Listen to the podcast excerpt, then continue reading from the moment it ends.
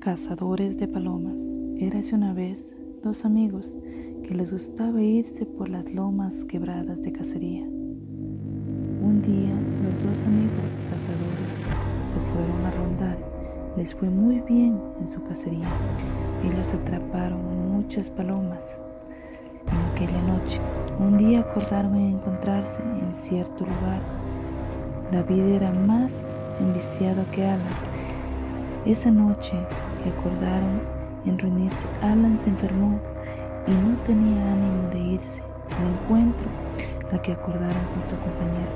Pero David sí fue al encuentro, llegó al lugar donde era la cita y ahí estaba su compañero dándole la espalda. Hola Alan, has llegado más temprano. Bueno, vámonos de cacería. Se fueron por un camino nuevo que había encontrado por ese lugar. Había muchas palomas, les gustaba ir por ahí. Muy bien en su cacería. Alan, que iba en silencio, de pronto le preguntó, ¿a qué le tienes miedo? Y el otro le respondió, a nada, y seguía caminando. Le volvió a preguntar, ¿estás seguro que no tienes miedo a nada? Sí, muy seguro su cacería por las lomas y quebradas y barrancos estuvo muy bien. Alan se para, se da la vuelta y le salían muchos gusanos por todos lados, por las orejas, nariz y la boca, y le preguntó, ¿aún no le tienes miedo a nada? Y de un momento a otro quería comérselo. David salió corriendo asustado de repente se dio cuenta que se encontraba perdido en aquellas lomas. Era tan grande la desesperación que no encontraba la salida para escapar de ese espíritu maligno que aún lo perseguía. Pudo encontrar un gran camino en forma de Y.